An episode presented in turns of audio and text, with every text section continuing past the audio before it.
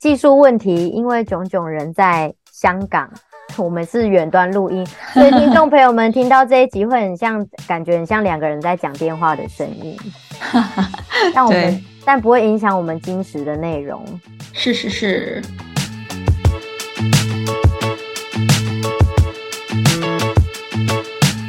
这里是独生女的频道，我是明白。今天终于有来宾了耶！耶，我就是来宾。没错没错，因为我已经很久没有邀请来宾了。然后在上一集有跟大家分享，说我接下来想要做的新单元是跟理财有关系的。因为本人现在已经三十出头岁了，那我个人觉得，女人走到一个年纪开始，就要对于自己的财务独立，就是要有一个。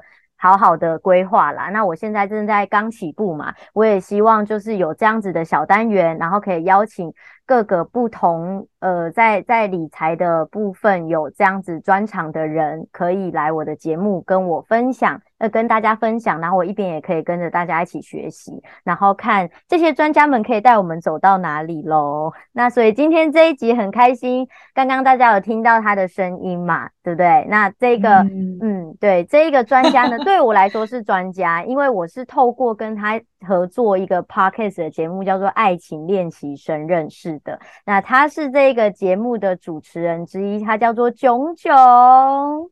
耶，炯炯来了，太开心了！我很久没录 podcast 了，自从去年，对，自从去年跟明白录完之后，快要一年，总算又拿起麦克风，就是很兴奋跟熟悉的感觉。对，我们的那个爱情练习生就随着疫情一起结束了。疫情来，然后我们节目就结束了，这样。对啊，是是是，因为我们就是想做一个比较精实的节目嘛。那反正呃，在这边也，我觉得还是可以帮我们之前的节目打个广告，因为陆续其实都还是有人在收听，嗯、我都还是会收到那个呃收听的成长的那个 email，就平台会通知我。对啊，对啊。那如果你是对于爱情有疑难杂症的朋友们，你就可以去听《爱情练习生》。那今天呢，这个主题叫做“妖女的理财哲学”。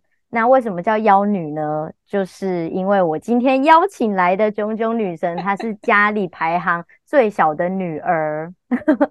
我一定要是的，对，我一定要在这边说，因为大家想说你不是都要邀请独生子女吗？其实没有啦，我觉得每一个人的生活都可以。还有我妈生三个，不然我就对啊，我就没有办法。我也明白争一口气，就是。人家明白的这个嘉宾呢，基本上都是呃，就是有非常多各行各业、非常多种类的，所以本人就是妖女。对，你也是第一个来参与我节目的妖女 哦，太好了。对啊，对啊。那呃，我这边想要跟听众朋友们介绍一下我认识的炯炯，就是我们一起合作的节目嘛。那其实炯炯他本身呃现在呃住在他是台湾人，然后他现在住在香港，然后在香港的金融业工作。那呃就会有机会可以在跟他合作 Podcast，是因为他其实也是一个很愿意多方尝试的。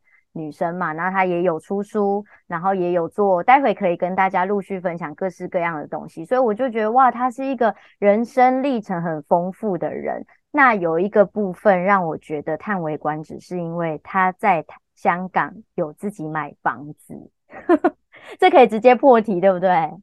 对呀，而且还不是只买了一个哦。啊，是啊，对啊，但我明白不知道。对，所以你这是邀请了那个邀请对的人。对，我邀请对的人，然后就是我们在没有啦，我不好意思，有点要低调一点嘛。那我们在 合作节目的过程中，我就是有在。呃，但不是只有聊节目啊，我们需要培养默契嘛，所以会聊一些生活事情。我就发现，诶，他真的其实是很会理财的人呢。你知道，高手通常都是低调，然后默默的生活在我们生活的周围，就只是我们没有发现而已。那我想说，前面先让前呃那个呃炯炯。分享一下你自己的家庭背景，就是包含你你是在家里是排行最小的嘛？那以上有什么哥哥姐姐啊？然后父母的工作，还有最主要是我们想要知道你的家里原生家庭的经济状况，因为我们在理财的路上常常都会只会这个叫什么捕风捉影，想说哦，对啊，这个人当然可以这样子投资啊，因为他们家过去是怎样怎样，然后所以我是希望说，呃，我在邀请像你这样子的。呃，朋友来分享的时候，都可以让我们知道你是怎么样的家庭经济状况成长的，然后你的这个理财的历程是长什么样子。我觉得大家会觉得比较有一个参考的价值。好，那我先讲一下，就是我的家庭背景。呃，就我有一个姐姐，一个哥哥，然后我就是这是我们的排行。基本上我的家庭呢。呃，就是小康家庭，那我觉得甚至是小小康的小小康吧，因为我爸爸是公务人员，然后我妈妈是家庭主妇，所以我们是只有就是单方面的薪水，那加上就是。好几十年前，其实公务人员薪水是非常非常少的，所以基本上我爸的钱就是只够养家糊口而已。那我自己觉得，我爸跟我妈妈，因为大家都会说理财其实受原生家庭影响是非常大的，就是说父母亲他对你的理财观念是什么，就有可能会植入到你的生活习惯里。那我爸跟我妈的理财观念是差蛮多的，就虽然我爸是赚钱的人，可是我爸爸是不会守财的人。那我妈妈。就是是一个会守财又会理财的人，所以我妈妈呢，就是之前就是在我们都还很小的时候，她就跟我爸沟通说，就是居然我爸这么不会理财，那就是把每个月的薪水给他。那每个月的薪水，你不要想说是什么，现在可能公务人员有几万块，以前我爸的薪水就是几千块而已。那大概是几年前啊？那个时候，呃，我觉得应该至少有。我觉得应该至少有四十年前的吧，哦，oh. 就是他当公务人员的时候。然后呢，就是后来我妈妈当然她就一直在想说，怎么样可以让这么少的钱越生越多，因为就。真的钱是不够用的，就是我们要补习啊。那我从小其实虽然我觉得家境就是，我觉得我爸的收入来源不是到很丰厚，但是我妈真的很会理财，到让我们去上各种的才艺班，什么钢琴啊、跳舞啊、唱歌啊、画画，你大概可以想到的，我们都有去上哦。那我妈理财的方式就是之前大家都知道说就是跟汇嘛，那就是利息会很高啊。那我妈就选一个就是很稳的汇缴。那我自己觉得，我妈可能在呃识别这个人的这个信赖度上也还蛮高的，那所以他就找到一个很稳的汇缴，那她就透过这种。以会养会的方式，就是存了一些钱，那他甚至存的钱还让我出国念书，所以我其实还蛮佩服他的。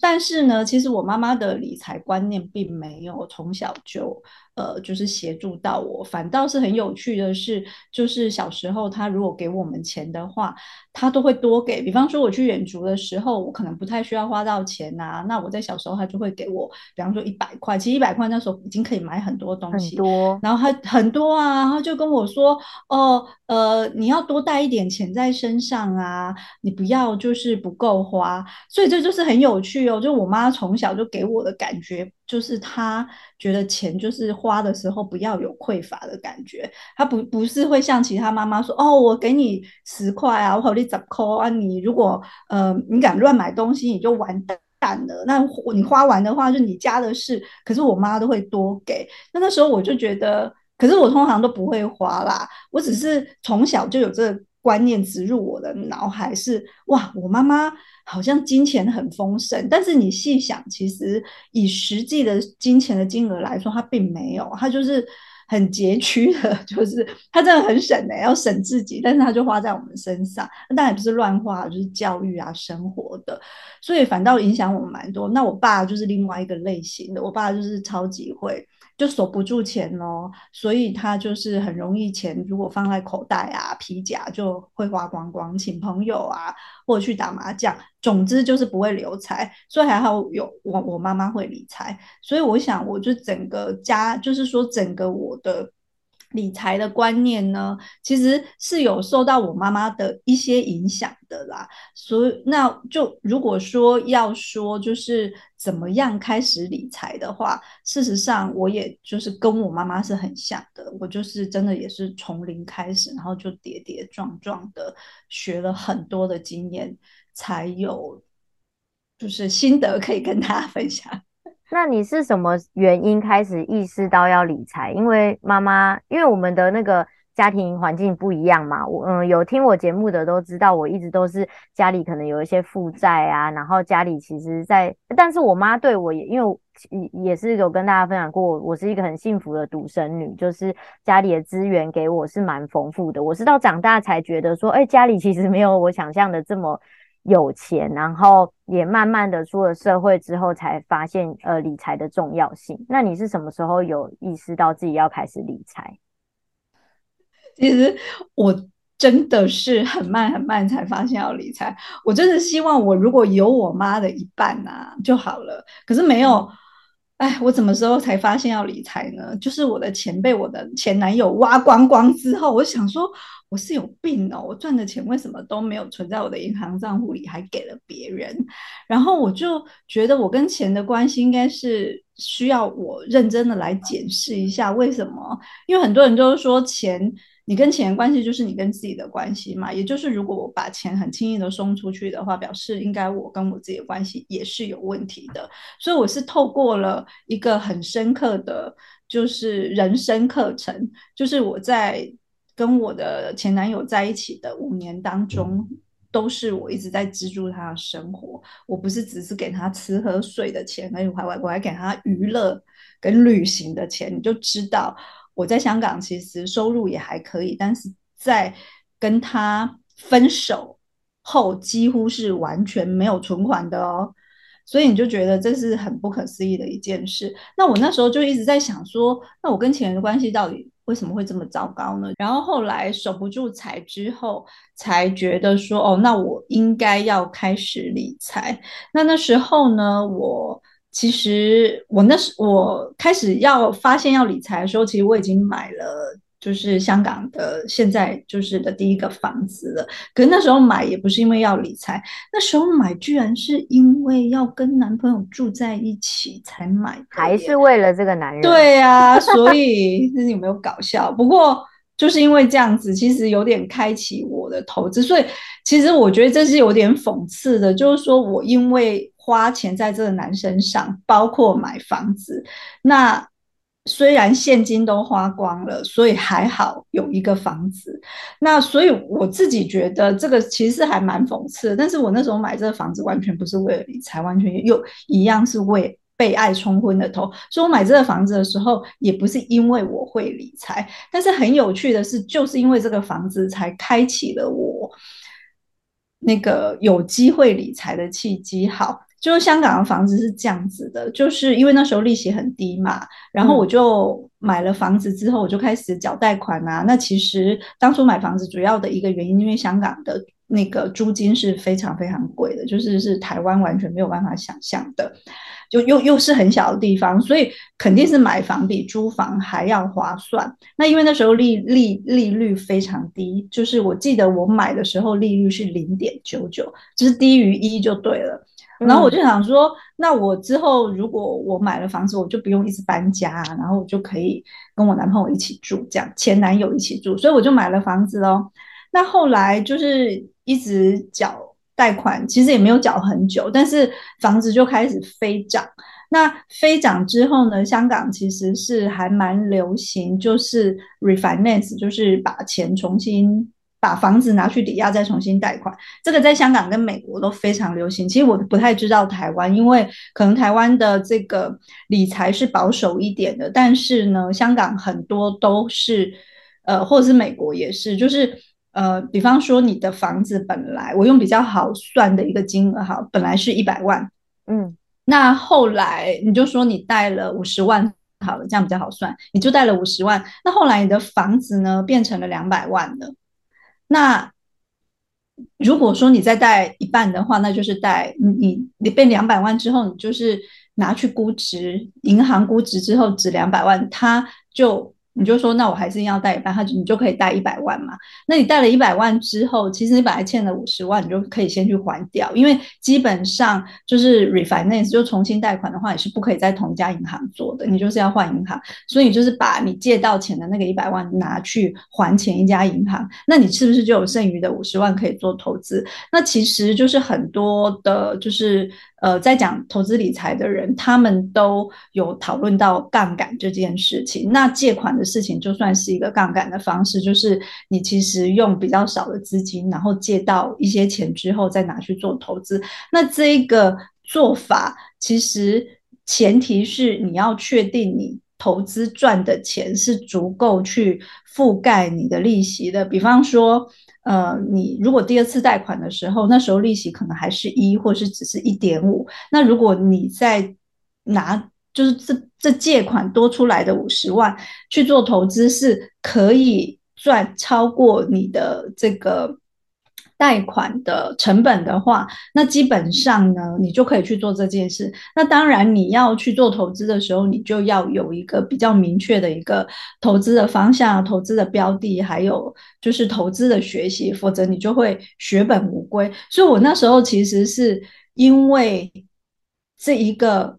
房子，然后就是加上后来我的收入，再加上我去 refinance 之后，我就开始有非常多的资金可以去做投资。然后大家都有听过说，你当你有钱的时候，你只会越来越多钱，因为你的钱就会一直钱滚钱嘛。那这就是我刚开始的方式。那你可以想象，如果我之前没有给我的前男友这些钱的话，的确我可能很早就有第一桶金去。做投资的，可是我之前其实也有没有在遇到我前男友之前，我也有去做投资，有去买股票，可是那些钱也都赔光了。然后你知道赔光之后呢，事实上我是没有感觉的。为什么？因为我觉得赚钱很容易啊，我赔钱就算了啊。所以你觉得很会赚钱的人就很会理财吗？不一定哦。我是因为实在是发现我。给男朋友、前男友钱的这件事情，不是只有赔钱而已，根本就是一个就是完全守不住钱的这件事情，才让我深深的觉醒，说那到底发生什么事？所以我其实是在。呃，就是开始做理财的时候，我也不是就是茫然的就去借钱的，我就是其实还是有去上一些课。那那个课，呃，台湾应该也有啦，就是有一个课叫做 Money and You，就是你跟钱关系，它是外国的课程，但是好像有一个台湾的老师叫林伟贤，把他带到台湾来，然后就是用中文去上课。嗯。那说实话，不要以为我上完那个课，我就完全变成理财达人。那就错了，其实就是理财跟自己还有钱的关系，其实是慢慢学习的。我觉得那只是说，我去上了那一堂课之后，说实话，我是真的没有什么收获。我不是说那堂课不好，而是我自己觉得我还没有准备好。但是那一堂课对我的帮助是什么呢？就是我已经下定决心要改变自己了。所以我那时候就花了很多钱，然后就去泰国上课。即便那一堂课我可能没有得到立即得到实际的帮助，或者是马上就就是有什么太大的就是投资上的获利，但是我觉得那一刻是我决定要开始就是建立自己跟钱的关系。那之后就会慢慢的去，就是会慢慢的去发掘到底为什么自己跟钱的关系是这么薄弱的。所以。就是其实是有这样子的一个开始，那契机就是完全取，就是在于我深深的觉得，原来我这么不会省钱，是一件多么可怕的事情。好，那我小小倒带一下，就是你说你的钱都被前男友花光，可是你因为想要跟他好好的住在一起，所以你买了房子，那你的头期款从哪里来？哦，就是我有是，我有薪水啊，所以哦，所以在香港看的就是你的这个固定薪资，你的工作，他评估的是这个。对，就是说他是呃，他其实是这样子的。之前呢，就是我运气比较好，就是我那时候买房子的时候，就是利息又低，然后他可以贷款的成数又高，所以你是可以贷百分之九十的，然后你只要出百分之十就可以了。哦、OK，那你对在香港的房子对，那所以对，所以其实百分之十的话。就是肯定足够，我相信每一个人，就是你只要就是我觉得每一个人，你只要想买房子，在那个时候啦，就是百分之十，我自己觉得肯定够的啊。就是你就是薪水把它存下来，就一定够买的。对，嗯、所以我自己觉得，因为我买那个房子的时候，我的钱还没有被他挖走嘛。哦，还没挖走。因为我跟他对，因为我跟他，我买房子的时候是。认识他的早期才会想要把他跟他住在一起，如果是在后期就想把他赶走了吧？对，对啊，就不会买房子了。对啊，我那时候肯定就没有不会想，就是因为刚开始跟他在一起，所以有梦幻前面很甜蜜热恋。对，所以那时候我并没有，就是我并没有这么，就是就是就是，其实就是就是正常上班族，就是而且我不太会花钱，我的钱都是存下来的啊，所以付头期款对我来说反而不是太大问题。所以那时候是可以选择，比方说。借百分之七十或借百分之九十，我那时候就借到极尽啊。嗯，那当然后面才发现，其实这是一个很聪明的决定。对我来说啦，因为。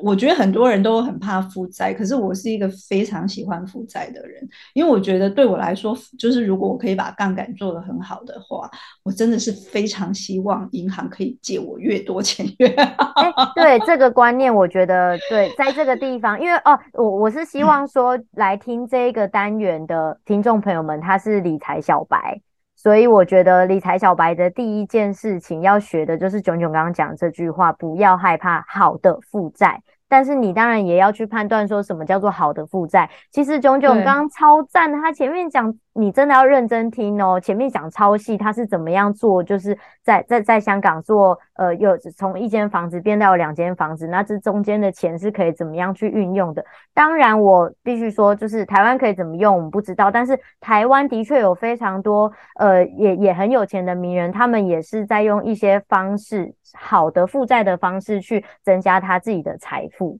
所以我觉得这个是很值得我们去再更深入做研究的部分。对，然后我自己就是在想说，就是为了让听众不要误解，就是说负债是真的是好的这件事，我等一下可以分析什么是好的负债，什么是不好的负债，那大家就会知道那个区别了。那就是我自己觉得好的负债的意思，就是说。呃，因为金钱本身就是能量，所以它如果因为你现在就是你可以一生呃一生二二生三三生四的话，它就是一个好的负债。那那个前提是你的状态是已经你已经准备好，比方说不管是听技术上的，或者是一些心理上或是信念上的，你有渐渐的去调整到你跟金钱的关系，那你就可以。去运用到所谓的一生二，二生三的这个这个方式，那可以从非负债到你可以没有畏惧的去，就是去真的就是在资产还是大于资产，完全至少就是要百分之五十或者是百分之七十的大于负债的话，也就是说今天不管发生什么事，你都有资产去付。那如果是不好的负债，简单来说就是卡债。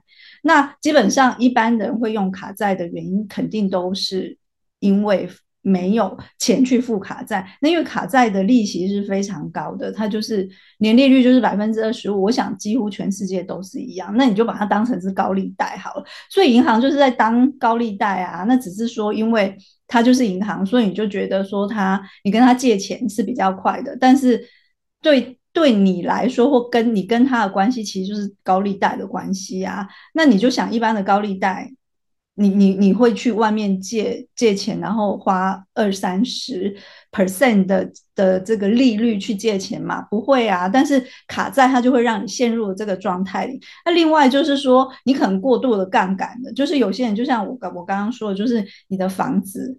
不是 refinance，是拿去抵押二胎、三胎、四胎，结果你借回来的钱，你可能借回来，我举例说你，你你借回来那个台币两千万好了，可是你的房子结果只有四百万呢，那当然是不良负债啊，因为你的资产根本就没有办法去覆盖负债。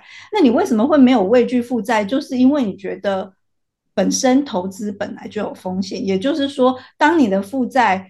就是当你的资产大到你觉得是安全到去覆盖你的负债的话，那你就没有什么好怕的，因为你就可以拿你所谓的这个负债去生更多的资产。比方说，你今天一百万，如果它涨了百分之二十，那它就是二十万嘛。那你这二十万立即就变成资产了，那你负债还是一百啊，对不对？那所以说，其实不良的负债就是是。一般人是比较容易产生的，因为他就会透过，尤其就像我刚刚说卡债啊，因为它就是消费性的东西嘛，那你可能会有欲望啊，或者是你想要买名牌包，或者是你想要去讨好你的男朋友或女朋友，买车子，其实买车子也是算是不良负债之一的，因为买车的利率都非常高，大概都是我知道台湾应该是三点五到四吧。就差不多是这样子，我觉得香港也差不多啦。美国其实也是这样。那我会一直提到美国是，是因为我之前在美国住过，然后我也会 follow 很多美国的 YouTuber 在讲美国的理财的部分，嗯，所以有时候我就会带到。那基本上。就是万法归宗，其实所有的理财，就是你只要通了，你在全世界都可以理财的。因为过去我们家有负债状况，是来自于炯炯刚刚前面说的不好的负债。因为呃，以前早期信用卡刚刚开始的时候，我妈妈就有办信用卡，不管是李正平也好，还是被人家说服的办也好，就她总之就办了，然后她也很不会用信用卡，所以就后面造成了很多负债，然后也在。就是呃债务协商，我们台湾有一个那个我不知道，就是专业的一个说法叫做更生债务更生，嗯哼，对。然后妈妈也是呃也也有透过民间的这个债务更生，反正被骗了两三次吧，也是十几万就被骗掉，然后反正就那个债就像雪球一样越鼓越大，然后所以有好长的一段时间，妈妈都会跟我讲说，就是银行是高利贷，就像也是像炯炯刚刚讲的这样高利贷，然后。在我的印象当中，就觉得哇，银行就是一个很卑鄙、很邪恶的地方，所以这是第一个呃，种在我心中，我觉得银行不好的地方。然后第二个不好的是我刚出社会的第一份工作，我们工作室里面有一个他超级聪明，然后电脑很厉害的同事，然后他就跟我说，哦，信用卡怎么样怎么样的不不不好用，不受用，所以他办了第一次之后，然后他不知道做了什么事，他就把它剪掉了。所以这个第二个种子就种在我心里，就觉得哇，那这个信用卡跟银行。都是不好的东西，都是妖魔鬼怪，真的。然后直到后来，我慢慢的觉得，呃，对，我经营了百货商场，然后所以我就办了那个信用卡。然后因为前面有很多的人讲这些东西也不好，所以我很紧张，我就会很定时的，反正就全额付。然后我自己都会先提前把我该付的就付到我账户里面去做扣款。嗯。然后好，这些都是流水账，我就不说了。一路到我买房子的时候，我发现我对银行完全改观，因为。我再怎么样的收入跟存款，我不可能直接现金直接付在这个呃新北的这个房子嘛，台北就是就这么贵，我就觉得说我在跑银行过程，银行的呃就是审核我的整个条件之后，愿意把这个买房子的贷款贷给我，我才觉得应该要感恩吧，是因为以前的人用错误的方式去跟银行交涉，但是如果你用正确的方式，你养好你的信用。你其实可以透过银行做到很多很棒的事情呢，就累积你的资产啊。对啊，所以大家，我觉得理财小白千万不要，就是如果原生家庭自己本身跟这个银行的经验不是很好的话，你也不要去想这么多，因为你有你自己重新开始的机会，那就可以透过是办信用卡的方式，然后去累积你的信用。对对对，然后就是记得那个信用卡一定要付清哦，付清，就是说你也不要缴那个最少额。然后如果说呃你是那种常会忘记付信用卡的人，那也就是绑定你的银行卡，就确定那个银行是有，不是银行卡，银行账户，你就确定你的银行账户有足够的钱去付你的信用卡。总之，你如果办了信用卡，但是你没有付。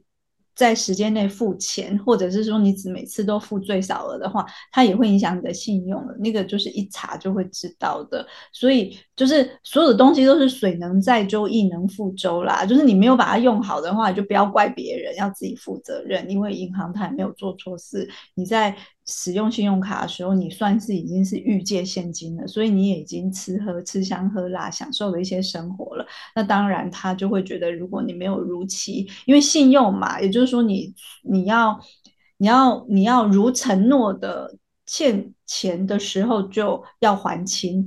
那我觉得明白的，就是分享妈妈的那个状况的时候。我觉得是因为比较早期，大家都还就是可能对信用卡还不够了解，所以才会就是说，呃，造成就是一些后续的东西的影响是不知道。可是我相信现在已经信用卡已经已经是一个文明人对都知道的东西，那肯定就是不要去就是踩那个线，就是为了一时的欲望，然后没有付清钱啊，或者是刷宝啊，或者是就是造成这个。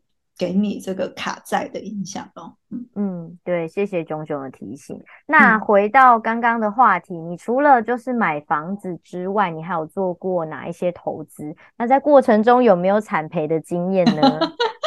呃，我我觉得我应该是这样说，我真的是开始呃。应该，因为就其实明白是说就是理财嘛。那我自己觉得，大家可能会觉得说，哦，理财就是投资啊，然后就是投这个投那个啊。那我刚刚也分享过了，在我没有因为就是给男朋友很多钱，然后开始认识自己的这个觉醒之前，我也有投资啊，我也有人家所说的理财。当然，每个人投资肯定要赚钱的嘛。可是事实上，我并那个不叫理财，那个应该就是叫做就是侥幸的心态，或者是贪念。对，就是觉得啊，我就赌你啊，啊，如果有赚就赚啊，没有赚就算了。对，那如果是用这种心态，那就不是理财嘛，因为理财一定是包括你。跟金钱的关系，还有包括你这个你跟这个投资标的的关系，所以我那时候就是除了买房子之外，当然我因为我本身对房地产投资是就非常有兴趣，所以我通常就是隔一段时间我就会买一个房子，隔一段时间我就会买一个房子。那就是除了呃，就是房子的投资之外，我就是投呃股票了。那你说我之前投股票跟现在投股票有什么不一样？说实话，我之前投的股票真的是，我想想看哦，你如果用百分比来说啦，我应该只剩下百分之二十，也就是我赔了百分之八十。哇，好，那是还所谓不懂理财，但是。也就是说，有在投资的，所以你不要听听人家说啊，我有在买股票，就说哇，好会理财哦啊，你你不要误解，是 会投资人就会理财，好不好？那个。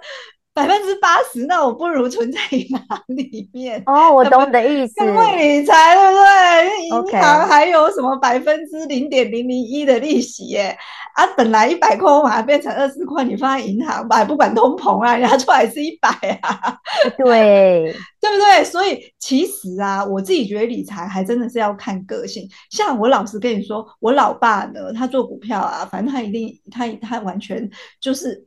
非常 OK，我可以批揭露他这种就是投资的观念。我从来就不觉得我爸是在理财，他他玩股票玩多久？从他我爸现在八十岁，他现在还在玩股票哦。哇！然后就是说从他年轻开始好了，就是算玩五十年好了啦。我只是随便说比较好算。嗯，他真的没有因为玩股票而而。呃，致富或享受丰盛的生活过，为什么呢？他玩，他可能有赚钱，他就投回去嘛。然后投回去之后，他就又赔，又赔了之后，如果有收入，他又投回去。所以基本上他那个就不叫理财，他那个就是被钱玩啊，就是被钱玩心情啊。每天股票上上下下，好像就是在消磨时间。这种人就是不会理财。所以基本上，我爸玩股票玩五十年，我都不会叫他是理财达人。我每次，你知道我给他压岁钱，我跟他说：“爸，你千万不要拿去。”投资股票，你就给我存在那个 邮局就好了，邮局或是银行。对我爸来说，这才是理财，还不如买个保单储蓄。对啊，连保单我都不开敢让他买，好不好？连保单可能都会都乱选啊。所以我自己觉得，就是说理财，你一定是。比方说，我现在有买股票嘛，那我就是一定是要对那个投资标的是有了解的，而且我要相信，就算是市场可能会有一些波动，我都会相信他的体质是好的，然后他会有机会再涨起来。刚胸好不吸干，你需要一个有购物车系统、顾客管理系统、金流、物流一次搞定的网站吗？无论你是中小企业，甚至一人工作室，只要你有推广品牌、销售的需要，这边我们都能做专业完整的规划。不会写程式，不会设计都没关系哦。就算不会 Word 打字，也有专人为您处理。现在就上 leeyoustudio.com，填写网址再连接，或者自己搜寻网址三个 W 点 L E E Y U S T U D I O 点。C O M，准备好你的产品，我们赶快来合作吧。